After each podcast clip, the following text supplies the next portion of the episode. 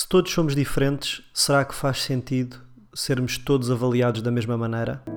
Não deixes passar uma vida toda para ter certezas daquilo que te incomoda. Então acorda já. Então acorda já. Olá a todos, meu nome é Manuel Clemente, sou escritor e autor do livro Se Sentes, Não Hesites e este é o meu podcast, o Se Sentes, Não Hesites. Sejam muitíssimo bem-vindos a mais um episódio. Espero que estejam bem desde a semana passada, de certeza que estão, pelo menos eu estou com este sol e com este calor, apesar das circunstâncias, dá logo, dá logo outro ânimo. Não sei quanto a vocês, mas pelo menos eu sou muito, muito influenciado pelo, pelo estado do, do tempo e então estes dias para mim são, são ótimos e pelo, ao que parece vai continuar desta maneira. O que é que eu trago esta semana? Uh, eu recebi uma mensagem esta semana da Rita e vou passar a ler-vos. Olá Manuel, tenho ouvido o teu podcast e algo que gostava de sugerir era falar do que pensas sobre o método de acesso ao ensino superior. Por exemplo, eu estudo medicina e sinto, que, e sinto que algo ridículo é acharem que alguém com 19 de média é melhor que alguém com média 16.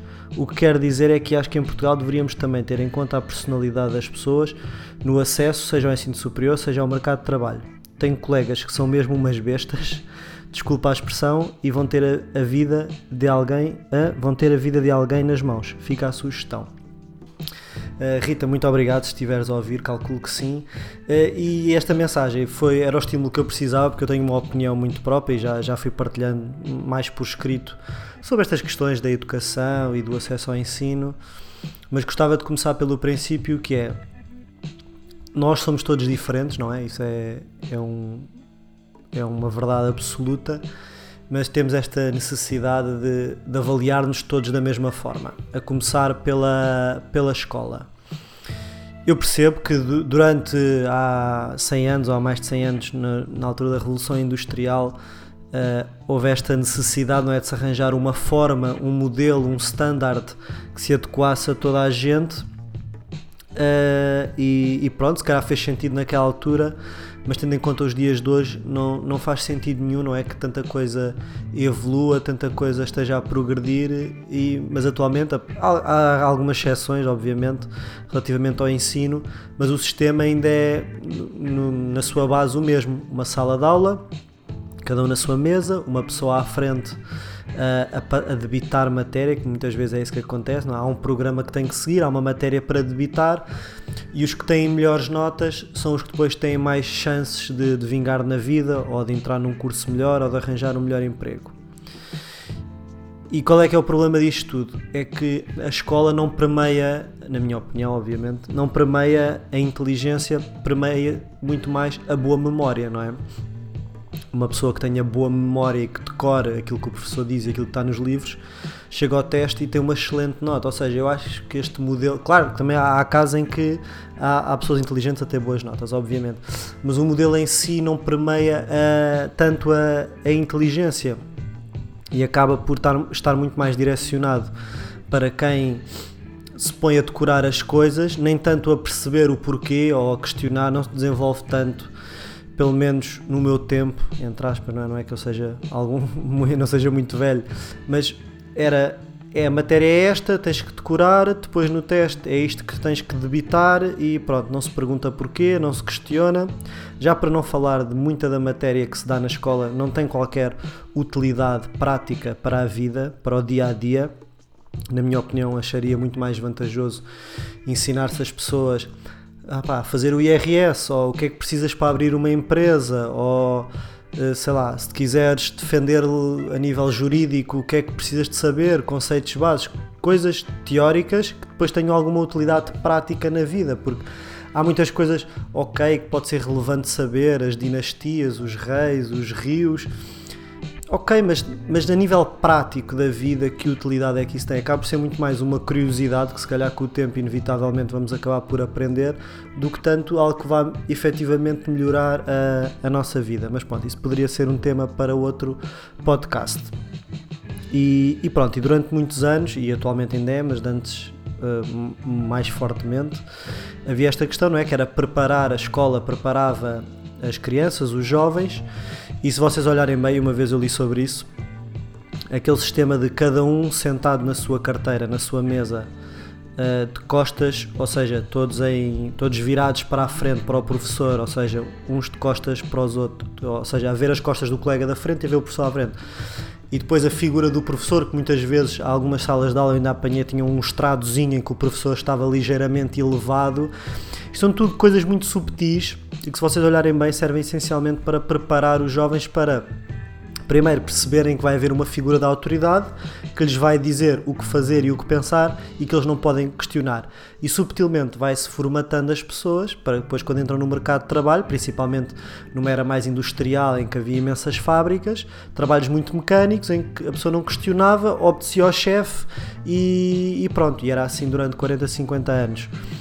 E é muito isso que, que a escola prepara e pronto, passa algumas bases, claro que é importante saber português, saber matemática, mas lá está, acho que falta muitas coisas que tenham uma utilidade mais, mais prática. Depois, yeah, e além de que o facto de existir um molde, um standard, cria muita, muita frustração nos no jovens. Algum, algum jovem que não, ou uma criança que não se adequa ou que não se enquadra ou que não tenha a mesma forma de aprender do que aquela que é geralmente imposta, vai se sentir burra, vai se sentir excluída, se calhar numa fase em que está a formar o seu caráter, a sua personalidade, vai, vai ter problemas de autoestima porque acha que é menos que os outros. E uma coisa que deveria ajudar, não é? A escola muitas vezes acaba por criar um problema e por começar a alimentá-lo e que depois, na fase posterior da vida, na fase adulta, acaba por ter as suas uh, repercussões. Porque lá está, estamos a tentar encontrar um molde que se adequa a todos quando, lá está, nós somos todos diferentes. Passando mais à frente, quando chegamos à, à, faculdade, isso, e pegando aqui na mensagem da Rita, isso também foi uma coisa que eu nunca percebi, que é, e principalmente na área da, da medicina, por exemplo, em que tem médias elevadíssimas, e as pessoas para terem aquela média têm que marrar muito, e muitas vezes têm que descurar outros aspectos da, da sua vida calhar não têm uma vida tão social, não, têm, não fazem tantas atividades práticas, claro que há exceções, obviamente, mas ficam muito como nós chamávamos antigamente, não sei se como é que é, eram os ratinhos de laboratório, não é? Que é só marrar, marrar, marrar, marrar, para depois ter aquela média. E também porque há muito aquela ideia sobre o ser médico, o estatuto muitas vezes há uma pressão familiar, não é? porque os pais dos jovens de hoje em dia, da minha geração, cresceram numa fase em que os médicos eram pessoas muito importantes e muito respeitadas, então acabam por projetar essa expectativa para, para o seu filho ou para a sua filha sobre a importância que é ser médico e o jovem cresce com essa, com essa pressão, com essa expectativa e acaba por se tornar médico que hoje em dia já não é assim um trabalho tão espetacular como era antigamente, já não se ganha tão bem e as condições, claro que há exceções, mas as condições também não são assim tão espetaculares. Mas faz o quê?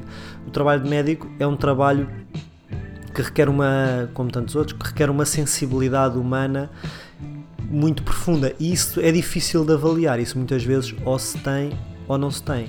E quando passamos grande parte da nossa vida a amarrar e não tanto a interagir, a viver e a ganhar experiência, se calhar não desenvolvemos tanto essa sensibilidade, essa empatia, essa compaixão. E por isso é que muitas vezes também me acontece ir ao hospital e quando, quando apanho médicos mais recentes, aquilo parecem robôs. Falam, às vezes nem olham para mim. Então, só há uns tempos fui ao médico e o médico nem olhava para mim, só olhava para o computador, ia falando comigo, ia respondendo, ia ir preenchendo o computador, ou seja, não havia essa ligação emocional, essa sensibilidade, esse cuidado, e era isso que a Rita se referia na, na mensagem. Mas lá está, eu também não, não, não os culpo porque acabam por ser vítimas desse sistema que permeia as notas e que posiciona ou coloca as pessoas consoante as suas, as suas notas.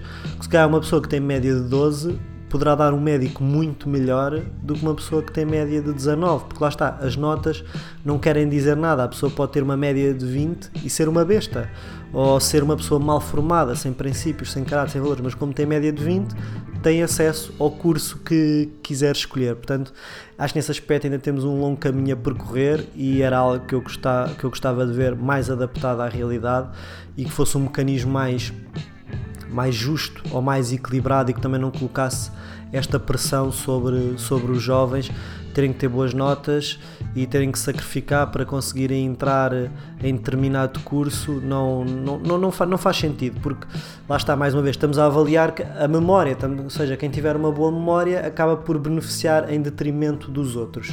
Isto tudo para dizer o quê?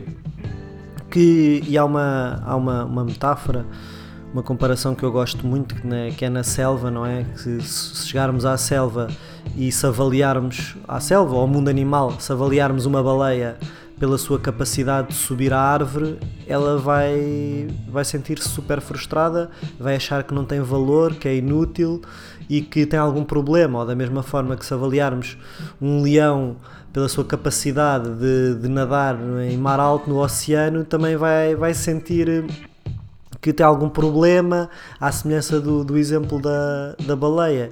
E na natureza nós vemos muito isso, não é? Cada animal tem o seu lugar, tem o, tem o, seu, o seu espaço, tem a sua forma de agir e nós também somos muito assim. E às vezes as pessoas acham que têm algum problema, ou porque não conseguem entrar naquele curso, ou porque não conseguem estudar, ou porque não têm boas notas, ou porque isto ou porque aquilo. Simplesmente, se calhar, não, é, eu gosto de ver isso mais como um estímulo positivo para tudo na nossa vida, que é se é algo que nós não estamos a conseguir, ou temos que fazer com um esforço que prejudica-nos imenso, ou seja, temos que fazer um sacrifício enorme e mesmo assim não conseguimos, é, provavelmente é, é a vida a dizer-nos: olha, não, não é por aqui, porque se for por aqui, se fosse por aqui, não terias que fazer um esforço sobre-humano, não terias que uh, expor o teu corpo a, a, estes níveis de ansiedade e depressão. E isso acaba por ser um indicador que nos diz: olha, não é por aqui, experimenta por ali. E um já tem a, a, a felicidade, ou é o que é de nascer e já sabem o que é que querem fazer e qual é que é a sua paixão e qual é que é a sua vocação, está tudo certo. Outros só vão descobrir mais tarde, eu posso dar o meu exemplo. Eu nunca soube ao certo o que é que, o que, é que queria ser. Quando era miúdo até dizia que queria ser reformado. O que é que é ser reformado? e lá está, quando chegou à fase de escolher o curso, mais uma vez a pressão, não é? Pronto, cheguei aos 18 anos, tenho que escolher um curso, não posso ficar para trás, tenho que ir para a faculdade, tenho que escolher um curso, senão vou perder um ano, não é? Nós temos muito esta ilusão de que do que o estar parado é perder tempo, é ficar para trás, o que é, o que é uma tremenda parvoíce, que às vezes podemos estar a dar um passo para, à, à, frente para depois ter que dar dois ou três atrás e se calhar vamos perder mais tempo do que se tivéssemos parado ou tivéssemos feito uma pausa naquele naquele momento. E acabei por ir para Gestão e Engenharia Industrial. Lá está, porque era um curso genérico e porque tinha saída, não era gestão, não era engenharia, dava um bocadinho para tudo e acabei por ir. E pronto, não, não, não gostei do curso, também não desgostei, foi, fez-se e também estava muito naquela do olha, quero é fazer isto para, para poder ir trabalhar e para, para ingressar no mercado de trabalho. Mas lá está, é algo que eu hoje em dia não, não exerço, não, não faço mas também precisei de passar por isso para, para me conhecer e para perceber o que é que me faz sentido, o que é que eu, o que é que eu tenho mais, mais talento para fazer, quais é que são as características ou as capacidades pelas quais eu sou reconhecido. E hoje em dia, felizmente, graças à, à, à escrita, que é algo que também dá trabalho, também requer esforço, mas é um esforço diferente porque é algo que nos dá prazer, logo a sensação de sacrifício e de esforço não é tão grande como se fosse algo que, que eu não gostasse. Ainda não bebi água. Portanto, é isso. Eu, eu acho que, ou seja, não. Temos que ir descobrindo, temos que ir tendo experiências, vivências, viajar é importante, falar com pessoas, tentar fazer o maior número de coisas possível, porque é assim que nos vamos conhecendo e vamos descobrindo e perceber que cada experiência é uma experiência e muitas vezes uma leva-nos a outra, que depois leva-nos a outra, para depois finalmente chegarmos a algo que realmente nos faça sentido e que, e que nos dê prazer. E acima de tudo e o mais importante é percebermos que não temos problema nenhum. Ou evitarmos essa comparação de ah, ele tem melhores notas que eu, é mais inteligente ou é melhor ou vai ser mais bem sucedido. O que não é verdade, eu recordo colegas meus na escola até o 12 ano que tinham notas bem melhores do que as minhas e se calhar agora não estão numa situação tão boa ou não estão numa situação que corresponda às notas que tinham e tem outros que se calhar estavam sempre a passar à rasca com 10 e 11 e agora estão, estão super bem, muito melhor do que aqueles que tinham 17 e 18. Portanto, uma coisa não, não, não, leva, não leva à outra e, e, é preciso ter muita, ter muita atenção a isso, não ceder, não ceder essa, essa pressão. Pá, e se for algo que não nos dá o mínimo de prazer e é só sacrifício, só esforço, é porque provavelmente o nosso presente e o nosso futuro não, não tem que passar por ali e acima de tudo temos que respeitar a nossa diferença, porque somos todos diferentes. Às vezes uns são mais diferentes do que os outros, mas regra geral somos todos diferentes e é, e é isso que temos que respeitar em todas as áreas da nossa vida, seja no trabalho, na escola, seja na, nas relações pessoais, em todas mesmo.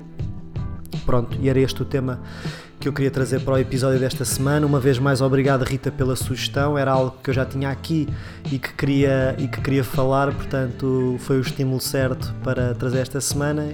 Quem quiser fazer como a Rita e enviar-me as suas sugestões, fica à vontade, basta enviarem mensagem pelo Instagram, que eu terei todo o gosto em saber a vossa opinião. E é isto, voltamos a ver para a semana. Desejo-vos uma ótima semana e já sabem, sempre que sentirem, não hesitem. Muito obrigado e até breve. Uma vida toda para ter certezas daquilo que te incomoda. Então acorda.